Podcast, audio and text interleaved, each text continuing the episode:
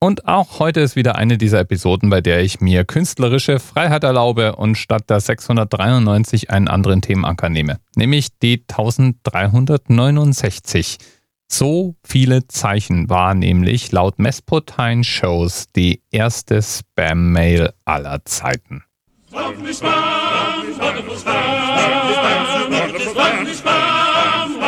Spam,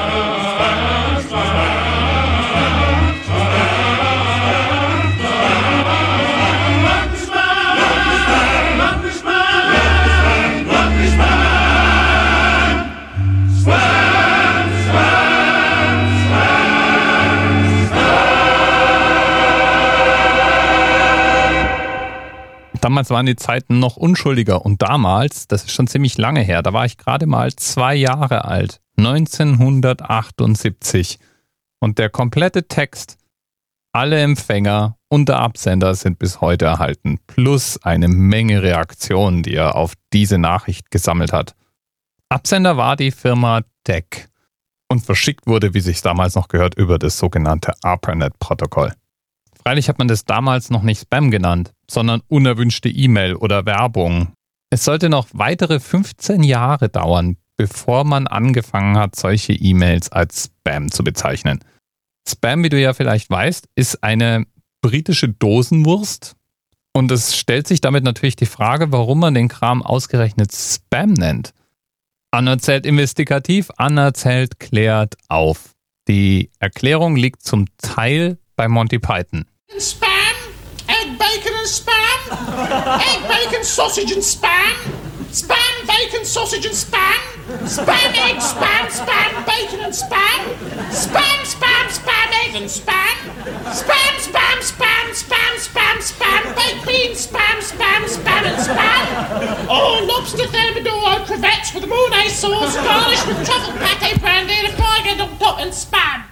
Ja, in dem namensgebenden Sketch aus Monty Pythons Flying Circus wird das Wort Spam derart oft wiederholt, dass es einem wirklich schnell auf den Zeiger geht.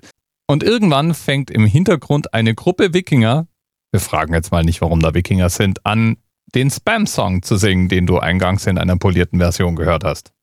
Halten wir also fest, das Wort Spam als Synonym für etwas, das so oft wiederholt wird, bis es nervt. Damals war das große Ding im Internet das sogenannte Usenet. Ich bin so alt, ich habe auch mal mit dem Usenet angefangen. Das, liebe Kinder, war die Zeit noch bevor es Facebook gab. Und das Usenet war die Geburtsstätte für so manchen Internetbegriff, von dem man vielleicht, wenn man drüber nachdenkt, gar nicht so sicher ist, wo der herkommt. So eben auch Spam. Es kam nämlich irgendwann vor, dass kommerzielle Spammer das Usenet für sich entdeckten und einfach wild an alle tausende Usenet-Gruppen dieselbe Werbenachricht verschickten. Irgendjemand fing dann an, das als Spam zu bezeichnen, in Anlehnung an den Monty Python Sketch. Und damit war der Begriff geboren. Spam,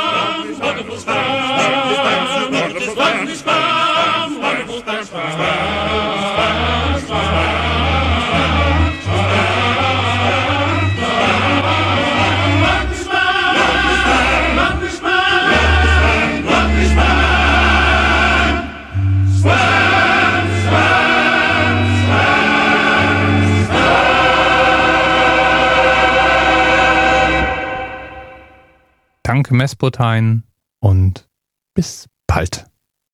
TMRS 10, 9, 8. The experience of 47 individual medical officers. Was hier über die Geheimzahl der Illuminaten steht. Und die 23. Und die 5.